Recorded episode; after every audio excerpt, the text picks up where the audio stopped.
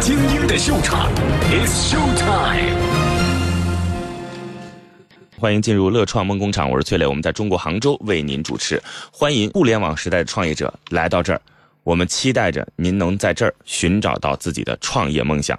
马上进入今天的节目，有请投资人和创业者。首先有请到的是来自于德同资本的投资总监郑凯环，掌声有请。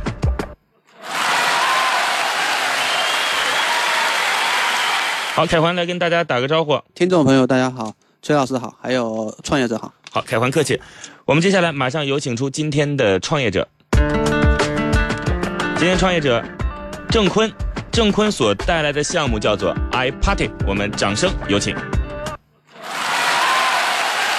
郑坤你好，你好，主持人，你好，各位观众朋友，呃，我是 iParty 的创始人郑坤。好嘞，我们先来说说什么叫 iParty。来，啊，OK，其实 iParty 要做的事情非常简单，就是为呃一二线城市的新兴中产一站式解决他们去哪玩、和谁玩以及怎么玩的需求。一站式解决去哪玩、和和谁玩、怎么玩的问题。呃，其实类似的项目，似乎我已经不是第一个看到了。我们在很早之前，凯环来我们节目的时候就碰到过一个类似的项目，对不对？对对，呃，那个创业者似乎好像还是阿里出来的，然后再做一个去以活动来进行线下社交的这样的一个项目。对对，啊，然后后来有一个在成都的创业者，专门从成都赶到杭州来见我，然后他所做的内容跟这差不多，当时我就给他了一些建议啊，不知道是不是害得他现在这个项目还在继续，就是我说那个这个活动可能光靠活动本身不行，得要靠人，不知道 iParty 今天到底拿来的项目跟我们所说的有什么不一样？呃，在这之前，我们先有请郑坤来对自己进行一个介绍，让我们看看有什么属于他的标签。有请郑坤。好，呃，其实我本人是一个八五后的连续创业者啊。嗯简单介绍一下我自己，我是呃年轻的时候有一段算是叛逆的经历吧。我零三年是录取了杭电的电子商务系，嗯、结果家里人父母想要我去考公务员啊。当然，父考公务员固然是好事，但是我可能当时个人比较喜欢一些嗯、有有有挑战的一些事情，所以当时就辍学。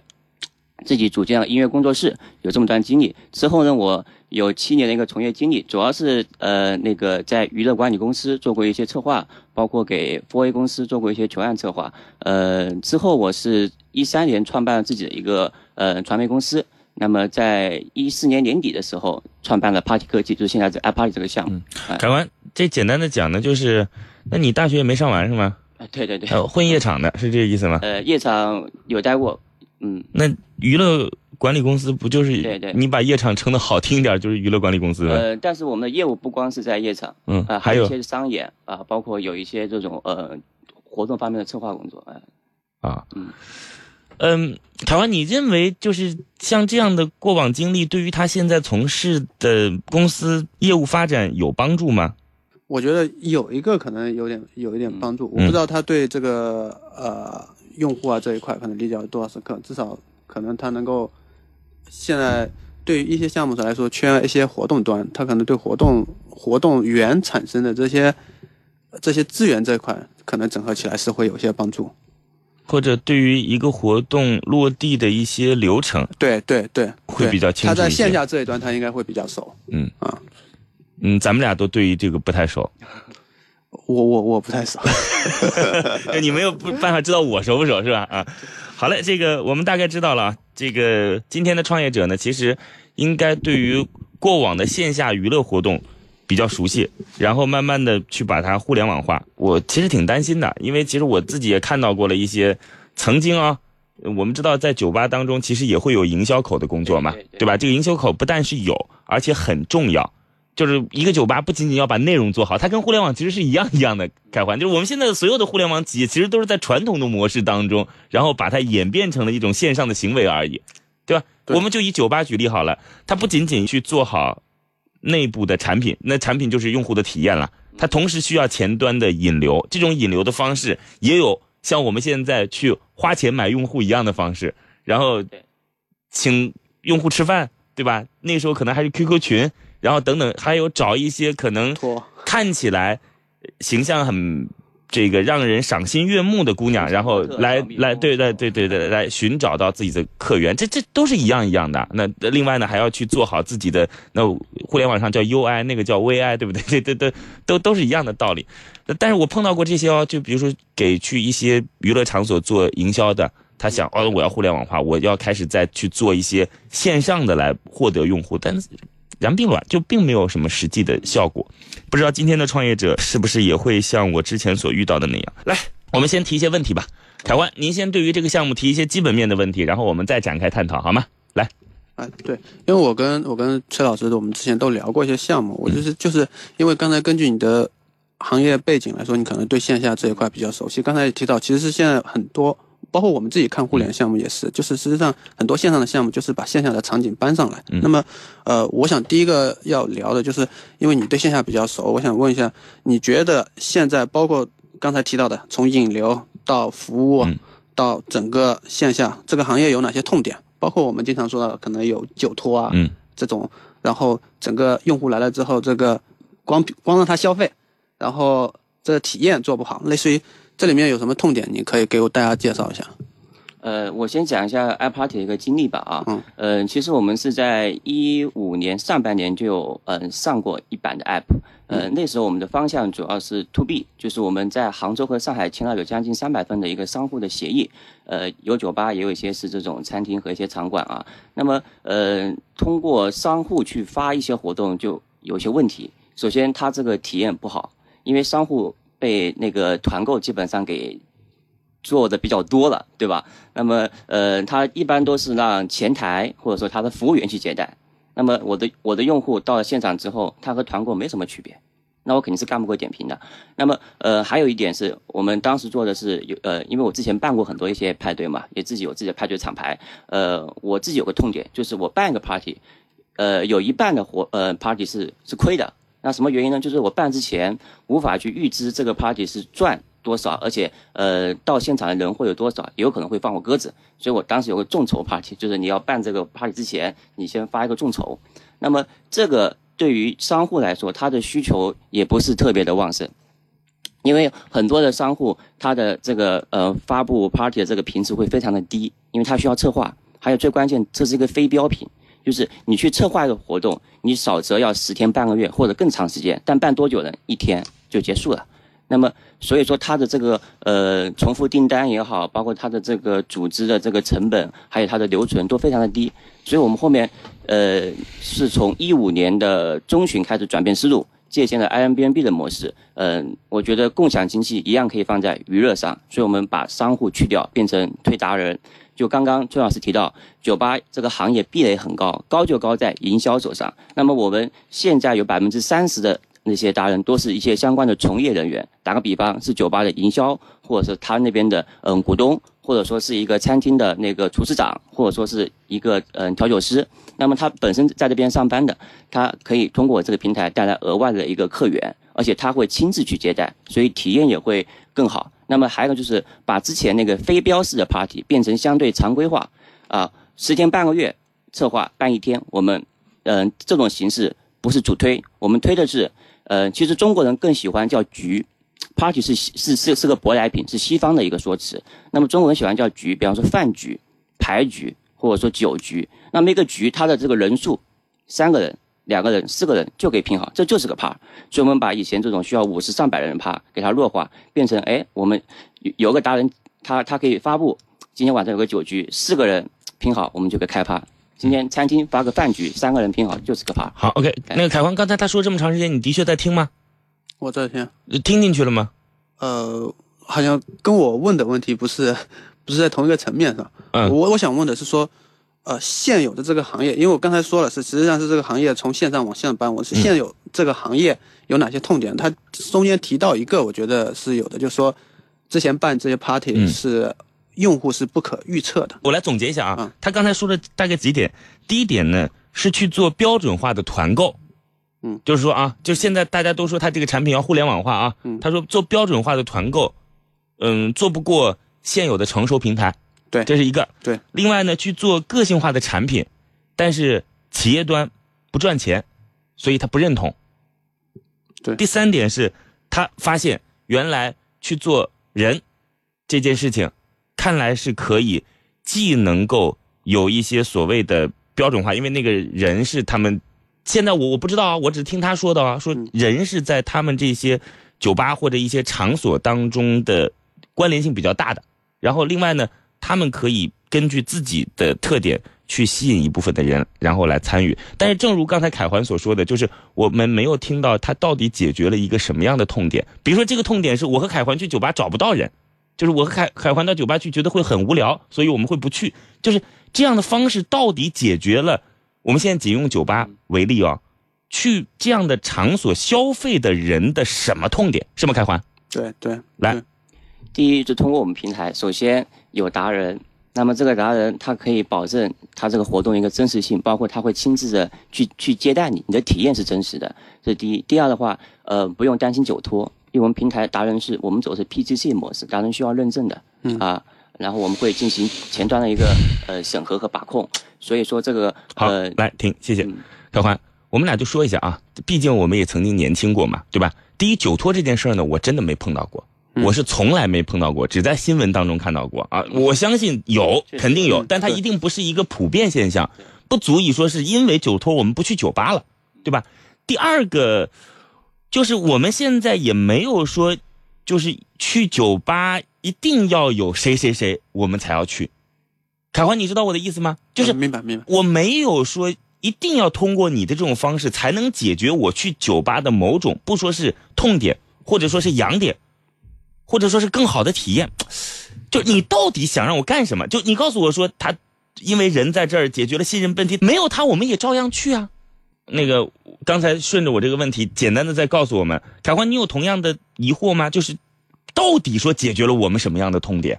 对对，我我也是，首先我我最主要的疑惑也是这个问题，所以呃，你能告诉我们吗？对，呃，我们现在版本的用户主要针对于单身人群啊，因为嗯、其实单身者他对于这种社交活动的需求会比呃有情侣或结婚的那些人士更旺盛一些。我我这样子啊，我说完我就不再问了啊。如果你是想解决所谓线下这个社交或者我们说约会的需求的话，但是你刚才说是酒吧当中的一些参股的人啊，或者说是酒吧当中的一些本来就是做一些营销工作的啊，或者甚至是酒吧当中的吧员啊，这就不是一个真实的线下社交的事儿，也就意味着说它看起来可能很美，它但它一定不会属于你。对吧？所以这个痛点我们等会儿再提，好吧？现在我依然觉得这件事情没有办法说服，起码是我。来，开欢继续，嗯，呃，刚才您说到的这些你们怎么做的很多点，嗯我觉得呃也很难说服我们。嗯我们直接用数据说话，就是你现在有多少多少用户，活跃度怎么样，有多少成交，我们通过数据来反映你这个模式是不是被用户嗯嗯被用户嗯嗯所认可。我们现在最早是从微信 H 五端做起的，微信端的粉丝是两点二万，那么 App 是一五年一月份上线的嘛，导过来的用户是三三千人左右，呃，现在的话上个月的流水是三万多，啊，平均月流水三到四万吧，嗯。啊，活活跃度怎么样？嗯，然后呃，每场活动有多少承担啊对，多少承担？每场每多少人场活动有多少人？每嗯每周大概二十单，平均每一单的话就是我们拼的比较多的是四人起拼的趴，就是四个人或者说是两个人这样的。二十单，每周二十单，不是我我挺难理解的，就四人拼的趴为什么要通过你这个平台，或者说我我找几个朋友就完事了？你我就说了，你是熟人关系，我们前期切的是陌生人关系，有很多单身狗啊，对吧？有很多人是这种剩男剩女啊，他下班后就想去喝一杯，或者他周末就想去去去呃去找个找个地方玩，对吧？那么他没有伴啊，我们这边又有达人，而且我们定期会推一些嗯、比较有特色的，而且会有一些福利啊。那么这种活动性价比比较高。那你这个数据现在呈现一个怎样的就是增长的趋势？增长趋势的话，呃，说实话是比较的慢，那么也就是每个月大概百分之二十左右的一个递增吧，啊，呃，所以说我们嗯接下来会做两件事情，啊、那我呃先先提前讲完好了。一件事情就是说是我们这个核心竞争力啊，我们不是靠 App，我们要做自己的内容，啊，就是基于呃那个今年年初那个驴妈妈的 CEO 也也说过，叫旅游要 happy，关键在 IP。同样，我们是做同城活动，后面会切一些旅游。那么的话，其实我本身可能是在这个酒吧方面有些从业经历，但不能把这个事情做得太窄啊。我们做的是城市娱乐，这个面是很宽的啊。那么我们会做一个自主的网中 IP 啊，那个呃，通过这个 IP，我们会吸引很多的达人来参加我们这个真人秀的节目，那么我们这个内容就有唯一性了。那么第二个事情就是形成个粘性。其实说实话，现在我们的 app 为什么转化这么低？它其实不用下的，我们 H 五体验已经很好了。那么我们的 app 会加一个达人的一个真人秀直播，他在玩的过程当中就会进行直播，把他的这个玩法和他现场这种氛围传递到更多线上用户，他可以看到。所以我们那个呃，现在只是走走了第一步嘛，啊。呃，我相信你，就说呃，在做这个项目之前也看过这个行业，然后这些竞争对手。我们我跟崔磊刚才提到过，就是市面上有很多人做这个，其实方式上都差不多。你能不能分析一下为什么这个东西大家都没做起来？或者说，包括你的那个商业计划书里面也举了几个竞争对手，这个是为什么？你觉得？首先，第一就是说是呃，这个行业有个硬伤，有个硬伤，就是这个整个的市场环境啊，呃，因为我们之前也办过大量的一些线下的活动。呃，用户被惯了，就是有很多活动，我们其实是花了很多成本的，他觉得应该是免费来玩，被惯着。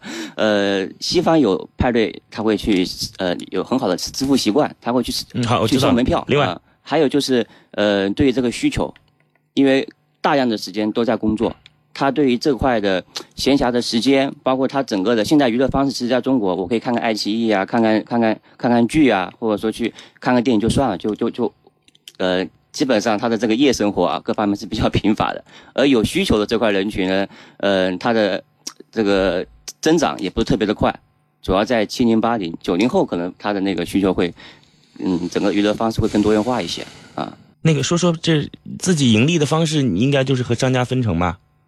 或者你现在不是找商家的，对，找是搞找个人的盈利方式怎么样？对对，我们那个盈利方式就是达人线下这些活动，他挣的钱我们都是不抽佣的，嗯，以后也不会抽佣，嗯，我们的钱主要是来自于他，呃，后期我们会有一个真人秀的直播，他在上面去通过礼物线上的这块抽，嗯，钱我们是会抽的，抽百分之二十，啊。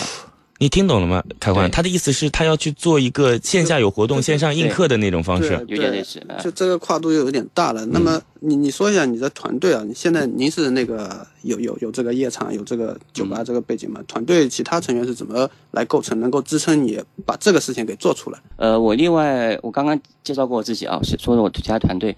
呃，我的那个另外一个合伙人，呃，那个是呃中国最大的一个镜面传媒的董事长，他有很多的一些广告传媒的。资源包括还有一些 TVB 啊，一些这种名人明星方面一些资源。呃，我的技术团队都是有十年到十五年的一个技术。什么叫中国最大的镜面传媒的董事长？这个中国最大的镜面传媒是谁啊？境界传媒啊，它主要是什么？是楼宇还是指户外还是指什么？就是那个在洗手间，对对对，你知道商务洗手间那个，就他做的啊，有将近二十四个城市吧。啊，好，嗯嗯。然后我的技术团队是呃那个有十到十五年那个技术开发经验，之前是在那个红软还有一个刻录软件叫 Nero 啊，他们出来的，他们主要做视频这块有有一些呃先天的经验啊。那么还有我的运营，运营是那个呃自己也创过业，呃是在之前在那个非凡论坛。有做过有千万级的一个用户啊，那么呃，顺便再提一下，我接下来就是融资需要做这个呃网中 IP 啊，那么我已经呃，但是现在他们还没出来，就我只能说是在杭州，呃，著名的视频自媒体平台的一个团队啊，他可以过来帮帮我拍摄，包括卫视这边也有一些资源，嗯，那我那个我能知道是谁吗？不能说。呃，他他们现在还没还没还没办办办完离职手续，所以要那个等我这边融资完成之后，我会把同事，嗯，对对，开欢，好嘞，这个差不多吗？开欢，可以了，好，可以了，那我们就赶快开始，一些流程性的问题都问掉了。我说实话，我现在并没有从你目前的数据当中看到很让人觉得兴奋的点，同时呢，你未来的一些所谓的设想和发展。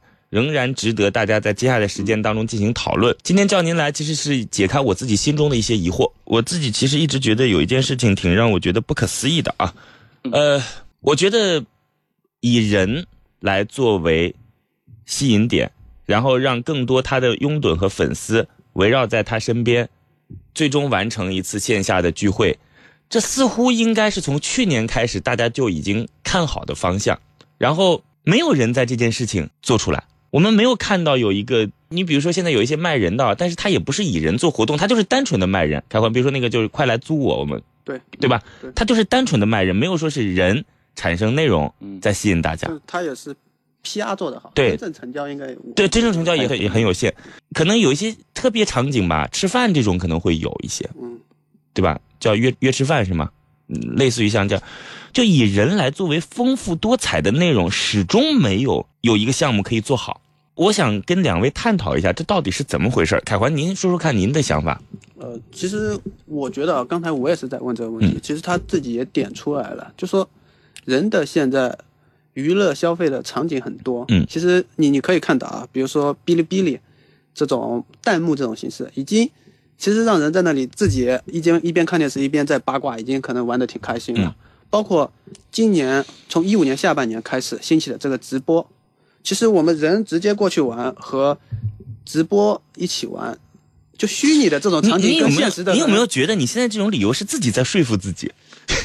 对我现在，我现在就是说，我也在有你也不知道是什么原因，所以你在在找原因来说服自己是吗？对，所以我现在观察到的一个就是说，消费消费的娱乐的方式越来越多，包括现在这种明星的各种真人秀啊，其实你看的已经挺嗨了，再加上这个弹幕这种实时的用用户和用户之间已经开始根据这个场景马上开始互动了，然后另外这种直播的这种，我们看到啊，一五年下半年直播这一股是不是特别火？嗯，那直播直播跟刚才提到的线下有一个达人跟你一起接触，是不是有一种类似的这种场景？或者说是它会是冲突，就是人又被分流掉。就是你对，虚拟的东西、网络东西，以后 VR 出来之后，嗯可能都没有人再出去玩了，会不会有这种可能？不可能哎，我是觉得不可能。那这样子啊，这个我们大家可能听着这件事情会觉得，你们怎么会谈到一个话题当中去了？我跟大家梳理一下思路啊。今天叫 iParty 来，是因为 iParty 它不是一个只做活动的，对，就是我说我今天要在哪哪儿搞个局，男的多少，女的多少，一起来参加吧。那这样的活动，这样的项目可能他也不会来了。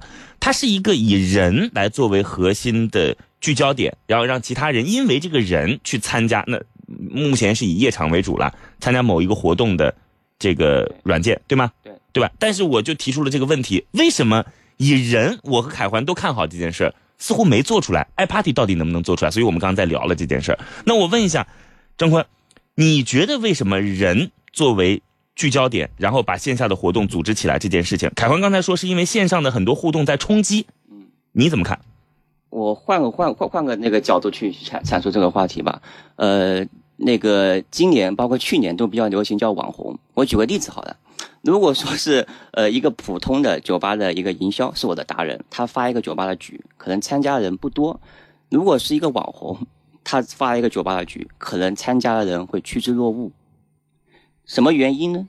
就是呃，其实我要做的事情非常简单，一是通过我们这个嗯、真人秀的网中去创造内容，内容经济，那么把达人 IP 化，他有粉丝，通过粉丝去变现，啊，那如果说是一个名不见经传的这种，呃，他是从业人员在那边上班的，他他发的活动参与度肯定就会很低，而且呃，我们是要让达人名利双收，在我们平台上挣两道钱，一个是线下活动的钱，这是我们走第一步，第二步就是他线上通过直播把他的粉丝覆盖面更广。说你的意见，开环。哦，其实你说的把达人 IP 化，其实 IP 化这个肯定是趋势，但是达人 IP 化跟同城活动这个是冲突的，就是跟刚才跟你说的一样，达人 IP 化在线上我给他买车，我给他弄什么，嗯一下子这个支付就来，但是你比如说一个达人出来，你要在杭州搞一场活动，找到这么几个人，这是有难度的，就是说。包括我刚才刚才您提到的，后面要做直播，直播这个事情，跟你线下做同城这个事情，我认为是就是有一定的冲突的。嗯，就说直播这个事情可以面向整全中国，全中国它有你刚才说有几千个粉丝，但有几个在杭州呢？这就是会有会有这样的问题。那个刚才我们两个就是创业者和投资人，都是就我刚提的问题来进行自己的示意。我问一下，今天创业者郑坤，你在刚才的发言当中其实有一个矛盾。你在开始的时候说，你的这些组局的人都是一些酒吧当中的从业者，但是现在你又告诉我说，没有，那只占百分之三十。那只占百分之三十。对对，我我我讲一下我现在达成的比例啊，有百分之三十是从业人员，百分之二十是一些群主，还有百分之嗯十五左右就是一些这种呃这种当地的小咖呀，也有一些是这种小小的网红，也有一些的啊、另外还有一些是这种自由职业者啊、还有一些是学生和兼职，大概这样的比例啊。好，呃，创业者试图在回答我们的问题啊。第一个是关于痛点，他认为，呃，现在的年轻人寻找自己新的社交圈层是很困难的，所以需要这个软件，对不对？我觉得线下活动长期都有这个必要，哪怕科技再发达好，VR 再怎么迅猛发展，第二个，他是说以人来作为聚会的核心点，是因为这个人多多少少要有一点影响力。你如果一点影响力都没有，就不会有人愿意参与到你的局中来。对对吧？？这是第二点，是吧？第三个是现在的构成，呃，一部分是从业者，但是大部分是慢慢的把它培养成为具备 IP 化的这些线下的发起人，对吗？哎，对，还有一个问题我要问两位啊，就是凯欢，刚才我们听到创业者说，今后他所发展的方向是会有短线的旅游啊，会有一些其他的场景，你是认为他就要去切夜场或者年轻人的夜生活，还是说他要去做多元化的发展？听听你的意见，凯欢。呃，这个我觉得跟跟定位有关系，但刚开始肯定是找一个突破口，突破口。其实你说他要做短线旅游啊，短线周末去哪儿啊，或者说嗯，包括刚才提到这种多剧啊，这种嗯已经有很多在做了。那特别是周末去哪儿这种已经做的，目前来从量来说做的已经很大了，所以这个东西是向外衍生的一个问题。但是到现在这个阶段，肯定是要找一个突破口。但目前这个突破口是是不是一个好的突破？我大大概家还要我还是打一个问号，就是你你说作为夜场来作为突破口，是不是个好的突破口？啊。还是要打个问号？对，还要打个问号，嗯因为它现在的数据啊，包括量真的不快。另外，我们之前也看过，包括北京有什么北京剧玩啊、嗯 Party Go 啊这种，也量不是增长的很快，就是可能是有遇到这样一个矛盾，就喜欢去夜场的人，嗯，会去夜场的人，他多多少少已经加有了好几个好几个群了，嗯或者说嗯有一些圈子。像像我不太去夜场的这种，反正我也不去。对我我就对这块就没有、嗯。没有关注，所以这里面可能遇到本身用户的层面就是有一个问题，就是嗯。会去夜场会去这种活动，他本身有这个圈子，没有去夜场就是我就看电视打游嗯。戏，我来打发这个时间了。这个突然让我想起来，对，就是前段时间有一个创业者来这儿，他是做足球的，嗯就是约球的啊。他后来没来节目，是在线下跟我沟通的。嗯当时这个没来的原因呢，我就觉得约球这件事情，约踢足球这件事儿，我认为不现实。就是像我和凯，你踢球吗？我不踢，我打篮球。啊，打篮球对吧？嗯你打篮球，我们打篮球好了。你打篮球，你说你没伴儿这件事情，几乎是不太可能的吧？对吧？你肯定是有群，他们是一群投资人在打篮球，对对对吧？就是要约是能约得到的，对，无非是时间问题。嗯，你说去找一些不熟悉的人打野球这件事儿，可能只在电视当中会有这样的情况，或者很少。就一般来讲，这种特别的领域当中，大家都是有一些自己的成员的，对对吧？呃，我们又把这个问题绕开来了。刚才其实我问的是要不要在这个领域深挖下去，而刚开始不要去做其他的方向。创业者怎么看？呃，我觉得还是要从一个单品去去突破吧。嗯如果说是，当然我们现在的品类很多啊，什么电影、美食、周边游、呃夜生活、派对都有。当然，我们核心的现在百分之五十的单量都是来自于夜生活相关的一些单量，啊、所以说是就好比我们现在开了一个想想开个商城，我们肯定是好先把这个单品皮带但是给卖卖卖爆款呃。现在你再回答我两个问题。第一个，我并没有在你的这个 app 当中，iParty 大家可以自己去找啊，看到特别你在这个 app 上让展现出来，这就是来夜生活就到我这儿来，我没有看到这样的标签，你是怎么思考的？我们没有刻意的去突出这个标签。为什么不这样做？呃，因为我怕这个调性前期把自己盯死的话，很多用户就进不来。凯欢而且还有最关键是我们那个前期有很多一些这种夜店方面的活动也办过啊。那么它的这个呃，更多是去通过我们这平台去认识一帮人和和和营销。嗯啊，那完了之后，他们变成熟人关系，可能有一好些就凯欢弱化了。如果现在我建议他把自己现在的这个标签就定义到年轻人的潮流夜生活当中，你同意吗？我认为就说定位在哪个是他他自己嗯找，但是总是定位在一个细分的领域会比定位的比较宽泛肯定要好。好，这就是我们的建议哦，就是我说的就是潮流夜生活。当然，这个是凯环，是因为第一，你的数据没有让他有这个信心定义到这个方面；第二是北京也有一些相同的软件，北京的夜生活比杭州肯定丰富多了，对对吧？同样也没做出来，所以他对于潮流夜生活的这个定义是否能够完成市场的认同是持怀疑态度的，对吗？凯环？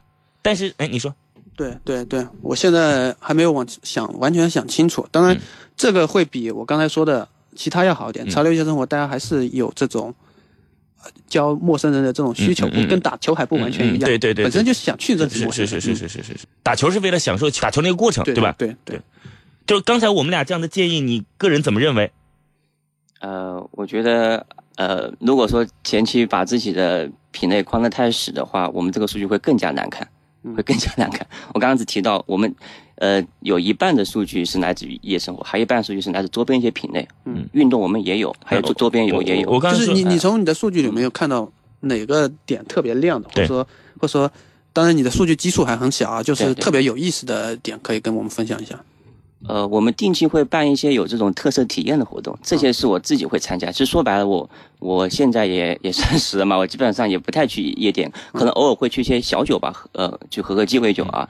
那么我平时更喜欢参加这种户外啊，包括一些这种有有一些，举个例，我们之前办过一些活动啊，像那个。和陌生人接吻这种就比较有有意思的活动，很快速可以吸引一些粉丝进来啊、或者说是一些这种呃滑翔伞啊，包括一些这种直升飞机的这种体验啊，骑马这种体验啊，这些活动我们也也都有在在平台上。嗯，那个我刚才说要问你两个问题啊。哎，刚才凯环问你的问题，好像你也没有回答他。他说有没有特别亮的点？对，提到一些活动啊，他指的亮的点，其实不是说你有没有一些感兴趣的内容，而是在数据反应上亮的点，是这意思吗？凯环对对，对，就是说哪些点让你觉得让用户特别感兴趣，让用户特别让你觉得感兴趣，或者说你觉得这个参加了这些用户的那个回头率啊，对会更加好，好评度很高。那么我是说，可以建议你往那些点去去去切。两个点啊，一个点就是说这个活动本身就很有吸引力。刚刚举个例，像这种比较有特色体验的这种活动，还有就是人。那有一些是他本身就是一个比较优质达人，他有很多的这种，呃，他是个俱乐部的一个成员。哥们儿，哥们儿，对不起，我我其实啊，今天不是特别想去对于你项目本身的细节来进行分析。呃呃，凯环他在投共享经济这件事情上啊，可是真的有很深的研究的啊，投了好多好多钱啊，数以亿计啊，这个，我跟你讲啊，你既然说到你的项目了，那我真的是要说两句啊。第一个是，你看你的项目上现在既有人，也有一些所谓的活动，就商家的活动，嗯，对吧人去发起活动，既有这个潮流夜生活领域，同时另外还有一些什么跟团游啊等等这些都有。这个这个平台目前这样的属性，我是非常不认同的。就我觉得你就应该细分到，要么就是人就是人，人在上面的标签是什么？是那个人长什么样，他有什么过往的经历等等，这些是主要的 UI 界面展示。然后再接下来是人所带你去的，就是晚上年轻人怎么玩，九五后怎么玩，那个八零后就不用上这个 app 了，就是一定要切入到这样的领域。现在这个时间点可能还有那么一点点机会，否则用你那种就既有活动的内容，就我说既有 UGC 又有 PGC，既有做人的 IP 又有做活动，不用玩了这件事情。就那反正我说你这事儿就是这这这意思。我我那个凯文，你你认同我说的吗？呃，我比较我我相对来说还是比较认同，就是你一定要找一个相对好的切入点，然后其他的可能作为一些辅助，但是嗯必须要有一个亮点，必须要有一个有一个非常好的切入点。就是在你你知道现在的产品都是这样的，就是尤其是对年轻的产品，告诉别人就是说，对不起，你说的那个本站没有，就是你要来就来，不来拉倒，就本站没有，本站没有高，就是就是全全品类的东西，我只有我自己想要做的那东西。那我们杭州有一个非常有名的那个餐饮店啊，很火很火。前两天我朋友来杭州吃饭，我还特别要叫呃江南忆啊做个广告吧，我跟他确实也不熟悉，吃的多了以后跟他们老板打个照面，最多也就是。他当中有各种各样的规矩，比如说你不能催我，我要上菜，你你别催我，对吧？那那个什么，我们这个呃店里边当中，有的时候菜有辣椒，有的时候菜没辣椒，你不能告诉我说你想要辣还是不辣，对吧？然后你自己想要改变口味，那对不起，别在这吃了。这就是有的时候啊，用这样的方式反倒能够圈住自己一批非常忠诚的用户，那店生意很好很好。嗯，那我我觉得现在我们的 app 也是会到这样的一个阶段。那那我这样子，我再问一下凯欢啊，凯欢，呃，今天其实是有三个问题要要来发问的。第一个就是人作为聚焦点来组织线下的活动，到底能不能做好，这是一个啊。第二个是呃，我们现在是不是要切入到某一个专业细分的领域啊？这是第二个。第三个也是针对于创业者现在要做的，就是目前我们这些在线上获得影响力的人，我们通过各种各样的映客也好啊，斗鱼也好啊，龙珠也好啊，都有一些所谓的网红在线上获得了认同，甚至是微博。现在我们看到，似乎变现的方式只有在线上哦，就线上获得认同的只有在线上变现。你你认为他是不是只有这种想象空间？线上就说包括直播这个事情，嗯肯定是说线上它的用户足够足够高，只要有百分之一的人付费，这个量已经够可观了。嗯那么到线下之后，其实你回过头来映射到明星，明星到线下，平常的最大的还参加一个活动也就是二十万出场费，对假设是这样啊。二十万出场会，嗯或者说隔一段时间嗯举办一场演唱会，对，然后再聚拢到线下，这演唱会赚钱的。除了那些一线大明星以外，嗯我知道的其实也不是特别多，要么就是像像什么音乐节啊这种是是，还有可能赚钱。所以本身线下要聚拢，线下的粉丝是分散的，你要聚拢这帮人是不容是嗯不容易的。所以整体来说，我我个人认为，确实是有这个现象存在的。创业者，您刚才的说法是想把一些人捧红，当然你说没那么红，这种都是相对的了。对就是你说没那么红，可能他也就没有线下的召集力了。你说他变红了，他可能就不愿意到线下来了。你怎么看？呃，这有个阶段吧，也要看在什么样。你你刚刚我我先回答那个，就是我比较认同的话，要做个性化。嗯。呃，但是人群我可以做一个精准的一个细分。哎，那是上一波问题了，就是你你自己认不认同那是你的事儿了，反正我们就提出这个建议来。来，你就说这个问题吧，就是人线上如果捧红了之后，在线下他可能就没有那样的参与积极性了。呃，刚刚也提到，就是如果说他在这边是从业人员，因为我们为什么要去做这个呃网综真人秀的这个节目啊，就是让它呃有很多一些这种有意思的玩法和体验，我们把它搬到荧幕上，让更多人去知道它。那它其实网红这个门槛是很低的，你只需要能够产生一些内容或者说段子，你就可以成为一些网红。那么我们是把它先包装起来，那么它会沉淀。如果你自己这些固有的一些技能都没有了，那你肯定粉丝也也会没了的啊。所以说是针针对这些人员，他肯定是会去办一些线下活动的，啊，当然也不排除有一些是他做这种兼职啊，去利用业余时间去玩一玩的啊。那么他可能就是呃偶尔会会会发一发，更多时间就直播就好了，啊。那我最后花一点时间讲啊，这个今天凯环都没有主动提问啊，是我准备好的问题，然后问两位来给予我一些回答。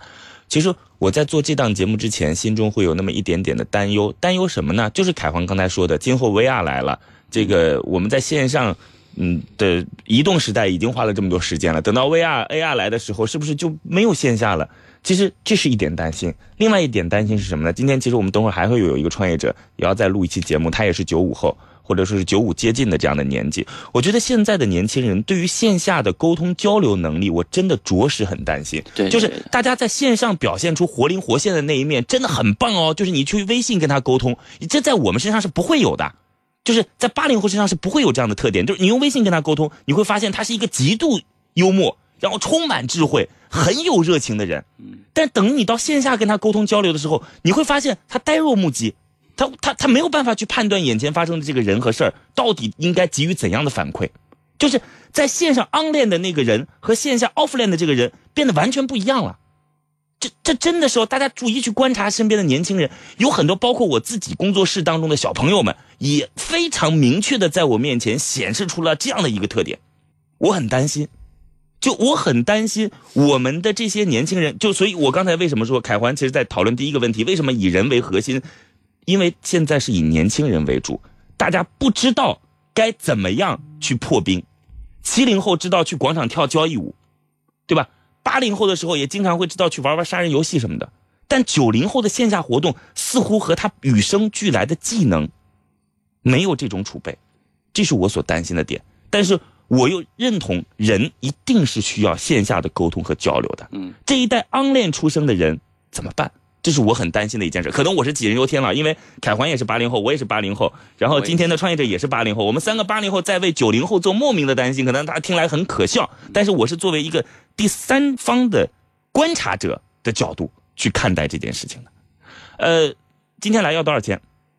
呃，我们的融资计划是三百万，但是我要两百万机构领投，剩下一百万众筹，因为我们下一步要城市拓拓展，呃，反正估值多少呢？还是可以商量估值可以商量，暂定两千万左右吧。啊。两万之前呢，倒是很便宜的钱啊，但是这个项目不在于贵与便宜，而在于好坏与否啊。那个告诉我们今天你的态度到底会是什么呢？呃，凯欢，稍等一下，你终于到了最后的时刻，悬念将在此刻揭开。今天的乐创梦工厂究竟是创业者获得导师的青睐，拿到心中的创业投资，还是创业导师心头另有所好，不做投资考虑？导师，请告诉我们，对于今天的创业项目，你的投资态度是 yes or no？啊，对今天这个项目，呃，我的态度是 no。但对于这个领域的项目，我会一直保持关注，也都会跟创业者保持持续的沟通交流。你今天 no 的原因是？因为这这类项目我看过一圈了，就是我希望我如果真的投这类项目，我很感兴趣，但是我如果真的投这类项目，我需要有数据来支撑我，或者说他有什么新的打法。能够聚焦掉某个打法，嗯，非常明显的有数据上往上增长。好，谢谢谢谢凯环，非常感谢今天的创业者陪我们在这聊了这么长时间，谢谢郑坤，谢谢。乐创的拼音加数字五二三，这是我的私人微信号，乐创的拼音加数字五二三。我们希望到这儿我们能有去聊聊的可能性，然后让你在这儿找到自己的伯乐，实现自己的创业梦想。如果你不嫌我很烦的话，再见。